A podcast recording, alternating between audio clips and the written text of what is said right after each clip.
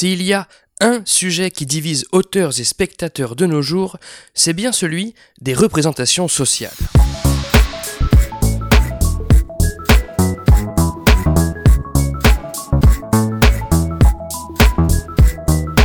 Salut et bienvenue dans ce 43e numéro de Comment c'est raconté, le podcast qui déconstruit les scénarios un dimanche sur deux.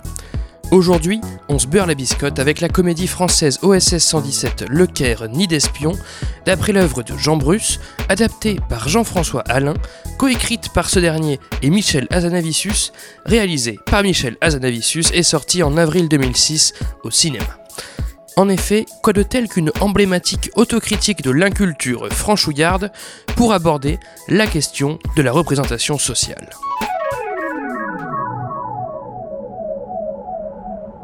Égypte, 1955. Tout le monde se méfie de tout le monde, tout le monde complote contre tout le monde. Anglais, français, soviétiques, la famille du roi déchu Farouk qui veut retrouver son trône, ou encore les aigles de Khéops, secte religieuse qui veut prendre le pouvoir. Le président de la République française, M. René Coty, envoie son arme maîtresse maître de l'ordre dans cette pétaudière au bord du chaos, Hubert Bonisseur de la Batte, dit OSS 117. Extrait de la bande-annonce. Profitez-en pour conforter les positions de la France, instaurer la paix en Égypte, enfin sécuriser le Proche-Orient. Pas de problème. Votre contact vous attendra à l'aéroport du Caire. Je suis Larmina à la Camargue de Touche. Quel nom compliqué Hubert Bonisseur de la Batte. Mais ici, je suis Lucien Bramard. Vous voyez l'automobile derrière moi Ça fait un petit moment que je l'observe. Eh bien Eh bien, elle est absolument impeccable. C'est quand même bien mieux une voiture propre, non À l'occasion, je vous mettrai un petit coup de polish. Vous connaissez la chanson, attention, spoiler. Je repoussais cet épisode depuis plusieurs mois, et pour cause, que voilà un sujet complexe. Les plus fidèles auditeurs d'entre vous sauront que je m'aventure régulièrement sur des thèmes qui ne relèvent pas directement des techniques de narration, mais qui, quelque part, ont un lien plus ou moins proche avec les histoires. On a ainsi pu discuter biais cognitifs, fonctionnement des émotions, psychologie, et aujourd'hui c'est de sociologie dont il sera question, mais toujours sous le prisme de la dramaturgie. J'espère que vous ne saturez pas du sujet très actuel des privilèges et de l'oppression. J'espère également que je ne dirai pas trop de conneries et m'excuse de mettre bêtement tous les combats sociaux dans le même panier, ainsi que de traiter ce sujet sans être moi-même sociologue. En tout cas, qui dit histoire dit personnage dit représentation sociale, il fallait bien aborder la chose un jour ou l'autre. Comme vous le savez, les années 2010 ont propulsé plus que jamais sur le devant de la scène la critique à l'égard des fictions racistes, homophobes, sexistes, antisémites, islamophobes, antiphobes, transphobes, bref, vous connaissez la chanson, que ce soit à travers une scène, une réplique, un personnage ou une histoire complète. Actuellement, quel que soit le sujet d'une histoire, l'auteur devra souvent rendre compte de ses choix artistiques. Pourquoi tel nombre de personnages féminins? Pourquoi ont-elles tel type de rôle? Pourquoi une majorité de personnages blancs? Pourquoi le méchant est-il juif ou noir ou homosexuel? Une conscience sociale s'est développée petit à petit dans la société, bref, les narrateurs font enfin face à leurs responsabilités. Mais y a-t-il de bonnes façons de procéder? Comment aborder la question des représentations sociales? Sacré programme. Pour chercher un peu de recul, je me suis tourné vers une comédie populaire du milieu des années 2000, donc antérieure à cette entre guillemets révolution sociale des années 2010, une comédie qui, sous ses airs de pamphlet précurseur contre les discriminations, est avant tout une simple parodie des vieux James Bond. On se moque des nuits américaines à la con, on se moque des noms de code, des personnages qui rient pour un rien, des courses-poursuites à pied, des conduites en voiture irréalistes avec la route projetée derrière sur un écran et le volant qui tourne dans tous les sens, etc. Ce n'est que dans cette continuité qu'OSS 117, premier du nom, moque également les discriminations et stéréotypes qui pullulent dans les vieux films d'espionnage. Comment Alain et Azanevicius ont-ils géré cette question à une époque où cela ne relevait pas de l'enjeu médiatique majeur, donc sans pression particulière? Sans surprise, on peut aussi bien attribuer des bons points que des mauvais points à cette comédie. Pour commencer, elle ne passe tout simplement pas le fameux test de Bechdel. En effet, les deux seuls rôles féminins du film n'échangent aucune parole, juste des coups à la fin.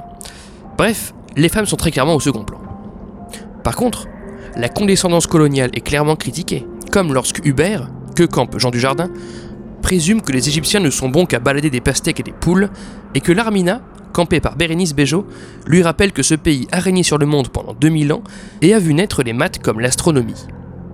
Cela dit, OSS a aussi le défaut de représenter une masculinité toxique, à travers un personnage qui chope aisément à tour de bras, qui craint sa propre homosexualité, et qui gagne en trophée le personnage féminin à la fin. Oui, enfin quand même. Par ailleurs, c'est un film qui nous rappelle que le sexisme c'est pas bien, puisque l'Armina moque Hubert lorsque celui-ci explique ne laisser les femmes conduire que si elles lui plaisent. Quoique, cela n'empêche pas certaines représentations sexistes du film. Ah mais c'est peut-être justement pour parodier les James Bond qui eux-mêmes sont sexistes qu'OSS ne passe pas le test de Bechdel. Bref, c'est le bordel. Ce qui m'intéresse ici n'est pas de distribuer finalement les bons points et les mauvais points comme je l'annonçais, même si j'ai pu me plaindre de certaines représentations stéréotypées en aparté dans plusieurs épisodes précédents du podcast. Non, j'aimerais mettre un peu d'ordre dans ma réflexion en définissant les différentes approches qu'un auteur peut avoir. Soyons larges. Laissons la spécificité des combats sociaux respectifs à ceux qui les mènent et qui les maîtrisent. Alors, quelles sont-elles ces approches? J'en vois deux principales. La première consiste à exprimer explicitement au spectateur que la discrimination, ce n'est pas bien, et la deuxième consiste à le laisser s'en rendre compte par lui-même. Quand l'Armina reprend Hubert sur son approche sexiste de la conduite, la discrimination est exprimée explicitement au spectateur. Quand Hubert embrasse l'Armina à la fin, tel un trophée, c'est une parodie de fin sexiste de film d'espionnage, donc la discrimination est cette fois sous-entendue, à supposer que ce soit une représentation bel et bien intentionnelle de la part des scénaristes. On va y revenir, accordons-leur le bénéfice du doute. Chaque approche présente ses limites, comme ses intérêts, penchons-nous dessus. Dans le commentaire audio du DVD du premier OSS 117, Michel Azanavicius explique avoir cherché à ce que chaque parole insultante d'Hubert trouve réponse, si ce n'est dans une réplique, au moins dans un regard. En effet, il n'y a pas que l'Armina qui scoltine le rôle de clown blanc tout au long du film. Le simple regard blasé de Slimane, l'employé de l'usine qui sert de couverture à Hubert, ou du porte-parole égyptien avec qui il fume la chicha, suffisent à expliciter l'aberration des propos paternalistes ou sexistes d'OSS. C'est dans le visage de Slimane qu'on voit la dignité, précise le réalisateur. Ainsi, premier intérêt de cette approche, le spectateur a quelqu'un de digne à qui se raccrocher, une personne pour laquelle éprouver de la sympathie. Le deuxième intérêt est d'éviter toute ambiguïté. Contrairement à ce que j'évoquais à l'instant, où l'on ne sait pas forcément si le fait que l'Armina soit représentée comme récompense est une parodie de James Bond ou à l'inverse une écriture sexiste, l'approche explicite permet à l'auteur de dire clairement voilà ce que je pense de tel sujet. Plus encore que d'éviter l'ambiguïté, cela permet même d'éviter la mauvaise interprétation. Vous rappelez-vous de cette réplique que tout le monde sortait par cœur au lycée? Je parie que t'es capable de pomper une balle de golf à travers un tuyau d'arrosage. Avant de devenir une vanne hautement homophobe, cette réplique prononcée par Sergent Hartman à baleine dans Full Metal Jacket participait à témoigner de la toxicité de l'armée. Oui, rappelez-vous le prologue du film où ce pauvre personnage de baleine subit toutes sortes de harcèlements et d'insultes jusqu'à péter un câble et commettre de funestes actes. Eh bien, l'intention du film a été retournée contre lui si intelligent et pertinent soit le chef-d'œuvre de Kubrick, que j'adore, et à défaut d'un personnage dans cette séquence pour tenir tête au sergent ou à minima exprimer que ses méthodes sont violentes, le jeune spectateur peut trouver ses répliques iconiques et les sortir dans la cour d'école pour discriminer à son tour. Quoique présenter la contradiction ne suffit pas toujours à éclairer les lanternes, évidemment. Pour rester sur l'univers OSS, on retrouve ce genre d'interprétation paradoxale. Dans le deuxième opus, Hubert se moque des Chinois en les traitant de bouffeurs de riz et autres faces de quetch. Il ne le fait pas de façon inconsciente comme dans le premier film, non. Il le fait consciemment pour monter deux Chinois contre deux Blancs et se sortir d'affaire. Eh bien, ces insultes-là, on les retrouve aujourd'hui autour de nous, car personne à part les Chinois eux-mêmes n'est excédé par la teneur raciste de ces insultes dans cette scène, et parfois le spectateur non chinois peut se dire que du coup c'est bien marrant. Par ailleurs, autre intérêt de l'approche explicite des choses, l'instruction, tout simplement. Si vous ne connaissez rien à l'Égypte, au culte de l'islam, ni aux conséquences du colonialisme, vous serez bien content d'apprendre tout ce que le personnage d'Armina vous apprend sur ce sujet. En tout cas, quand j'étais ado, ça m'a instruit. C'est pas tous les jours qu'on nous explique le rôle d'un muezzin, surtout pour ceux comme moi qui dormaient en cours d'histoire géo.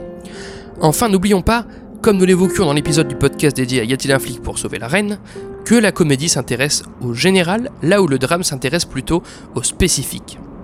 Du coup, qui dit général dit généralité. Or, les généralités sont surtout faites de préconçus et de clichés. Ainsi, traiter explicitement des discriminations dans une comédie, en les formulant, c'est rendre, entre guillemets, général une vérité qui ne l'était pas forcément pour tout le monde. On revient à l'importance d'instruire.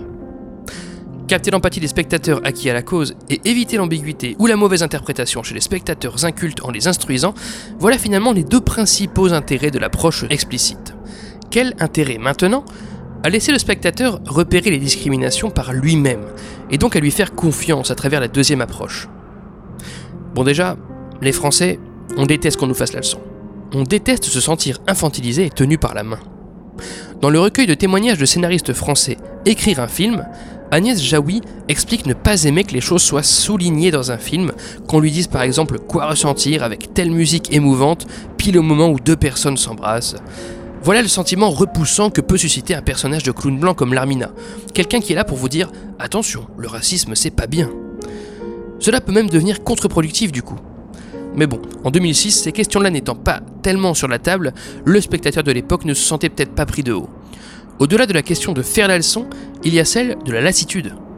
Imaginez que chaque personnage remarque à chaque instant que ce qui est en train de se passer soit discriminant ou non à force, le spectateur ou la spectatrice peut avoir un sentiment de scènes et répliques obligatoires. Enfin, j'en parlais dans l'épisode du podcast dédié au film Grave, la représentation de la diversité organique à l'histoire infuse plus facilement dans les esprits que celle martelée.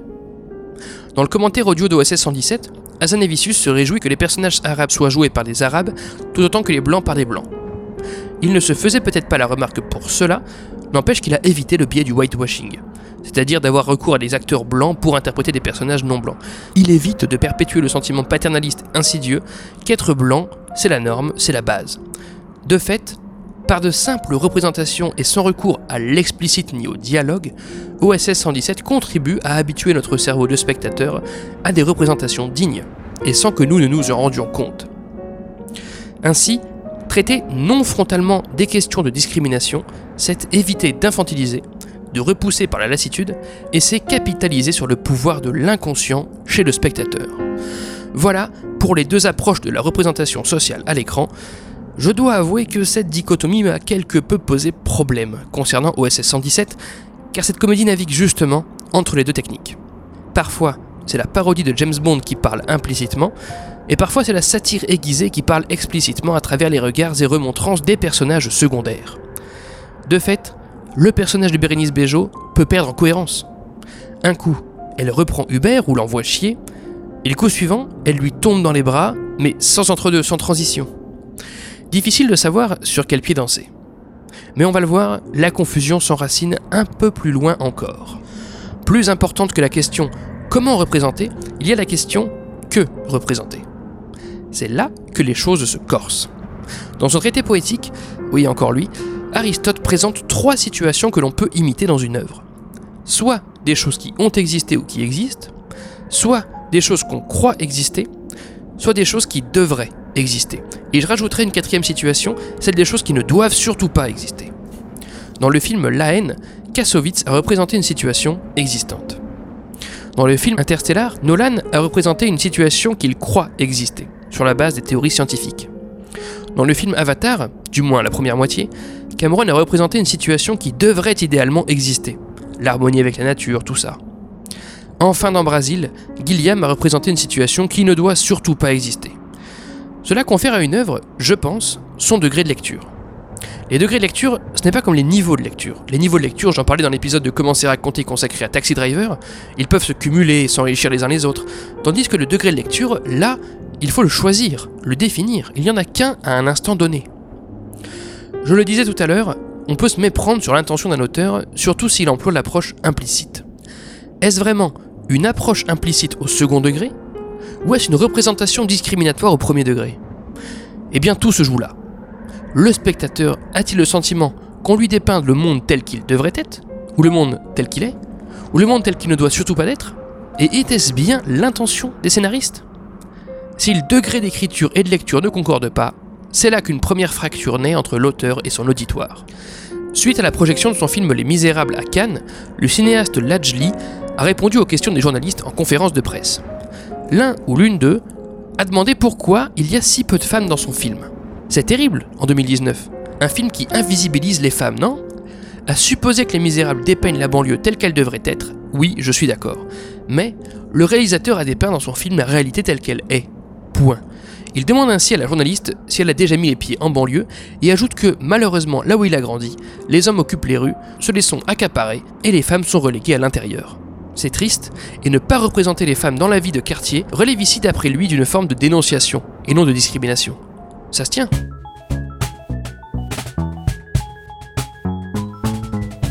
read people that you like um, and try to figure out why you like them. And when you see something or read something that you don't like, try to figure out why you don't like that. Be a diagnostician. À un moment dans OSS 117, à d'autres chameaux en route vers les pyramides, Hubert nie être homosexuel, dit que c'est une maladie mentale et que le sujet est clos. À ce moment, son interlocuteur Muller dit être d'accord avec lui. Faute de contradiction, le public peut aussi bien se dire Hubert est un con, voici une scène d'homophobie, on me montre le monde tel qu'il ne doit pas être, que se dire Ah bah voilà, le monde tel qu'il est, on est entouré de cons homophobes, que se dire Ah bah voilà le monde tel qu'il est, l'homosexualité est une maladie, que se dire Ah bah voilà le monde tel qu'il devrait être, où tout le monde devrait admettre que l'homosexualité est une maladie. Les deux derniers cas sont problématiques. Et donc là encore, le film OSS 117 ne choisit pas si bien son camp. Oui, Hubert est globalement inculte et misogyne et raciste et tout ce qu'on veut, mais le traitement de ce personnage est franchement inégal. Un coup, il se prend sa connerie dans la tronche par des remontrances qu'on lui fait, ou parce qu'il se grille au milieu d'un regroupement intégriste, ou parce qu'il est trop sexiste pour imaginer une femme assez intelligente pour le manipuler, mais un coup, tout roule de nouveau. Il est assez intelligent pour comprendre les hiéroglyphes et activer une trappe secrète, il séduit à tout va, et il finit sa mission tranquillement.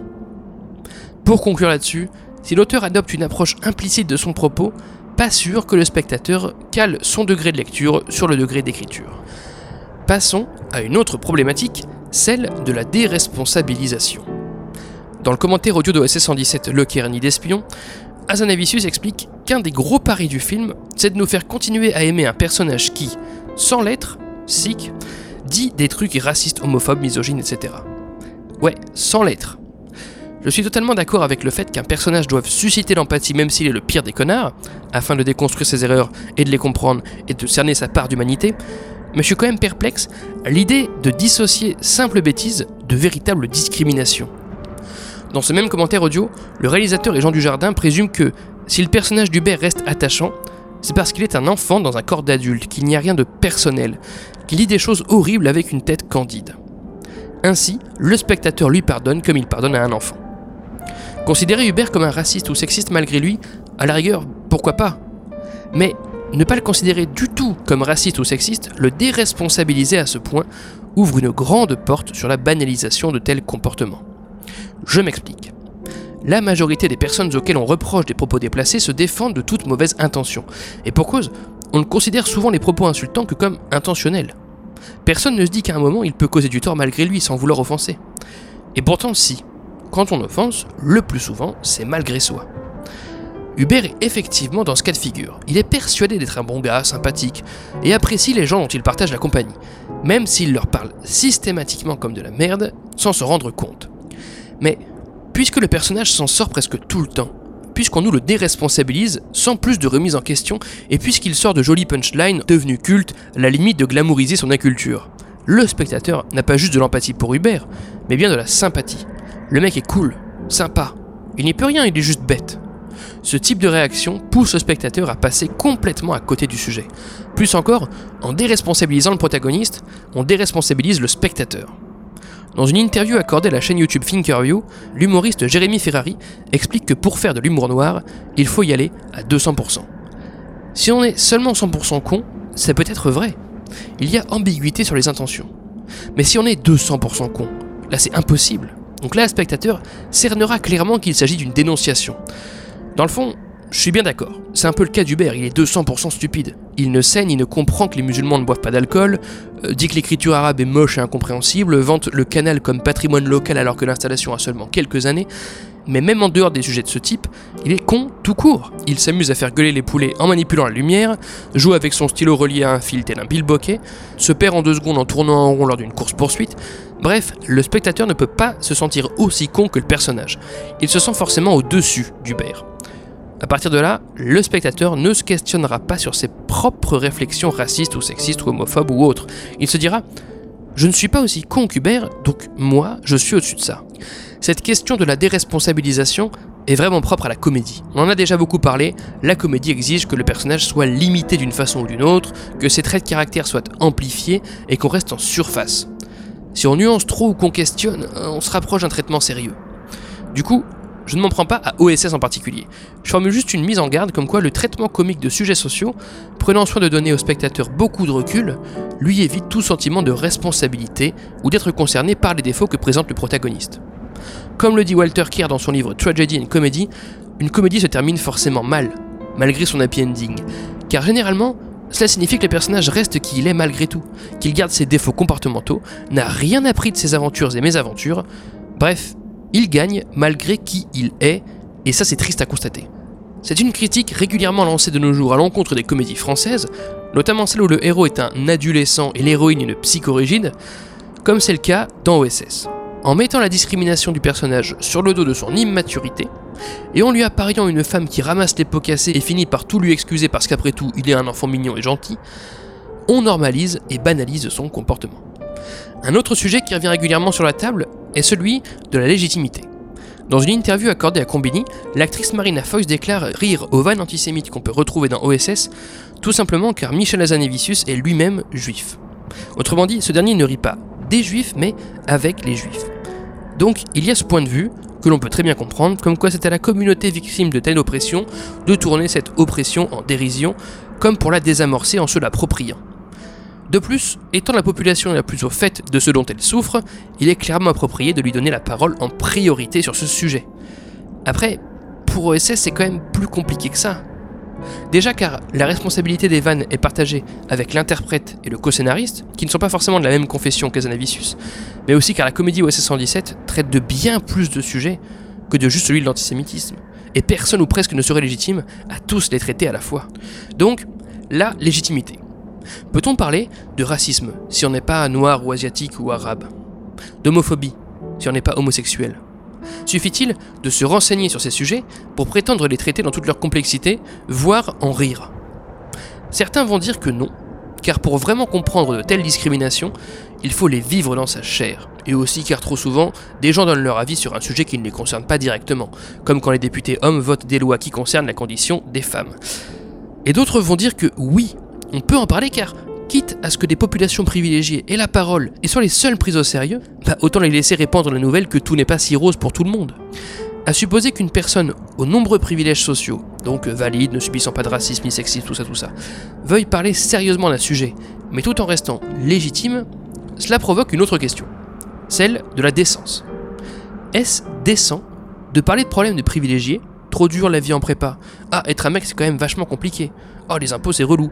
Bon, je caricature évidemment, mais à moins de moquer ce type de personnage à travers une comédie à charge, on ne peut pas non plus traiter décemment de ces problèmes. Seuls subsistent les sujets universels, qui nous touchent tous, que l'on vive des oppressions sociales ou non. L'amour, la mort, l'amitié, la fraternité, tout ça, tout ça. Par ailleurs, si une personne privilégiée sur tous les plans écrit une histoire sur un sujet universel, reste encore la question de la représentation des personnages.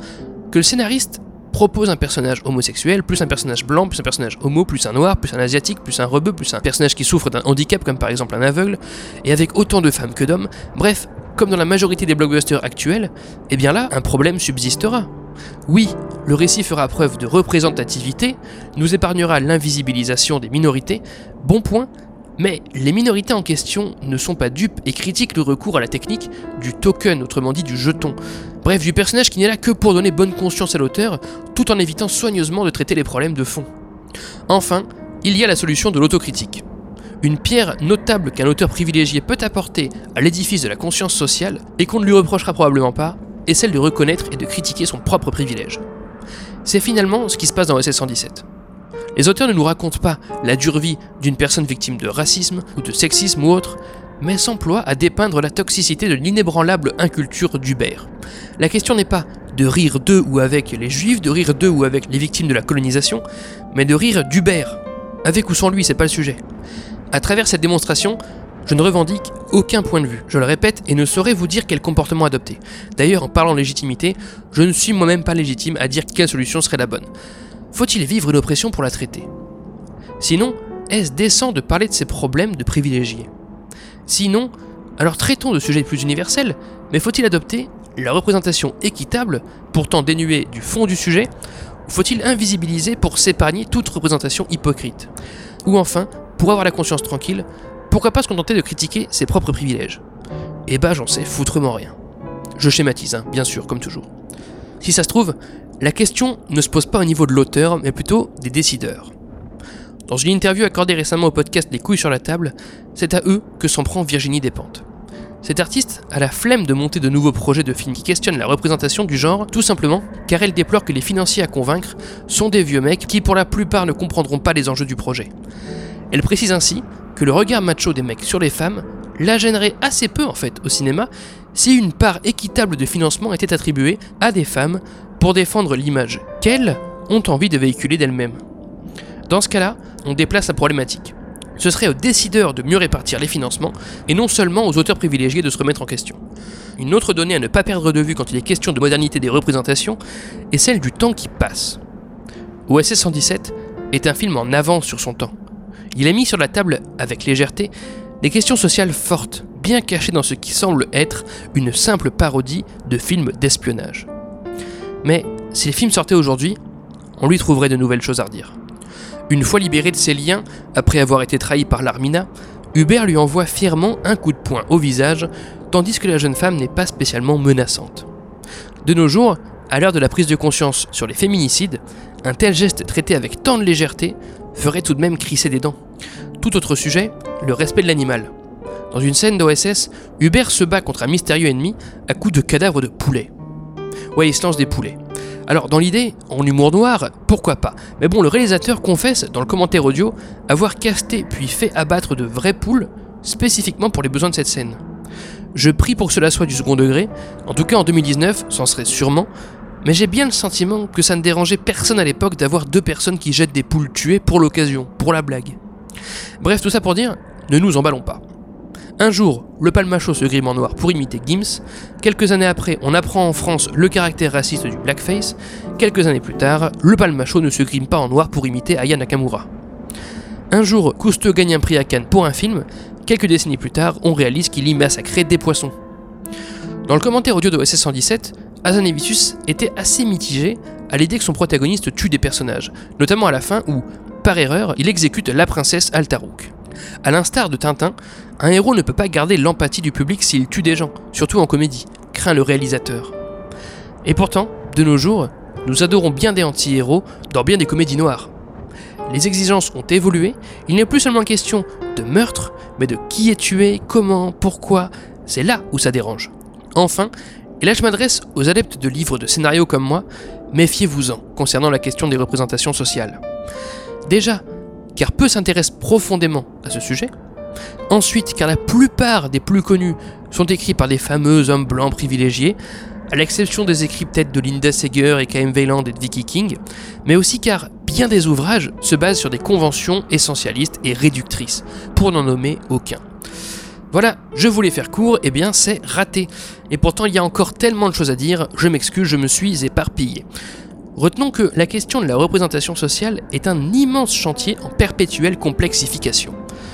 Doit-on traiter explicitement ou implicitement de ces sujets? Comment être sûr que le spectateur percevra la situation telle qu'on a voulu la dépeindre? Est-on seulement légitime à en parler?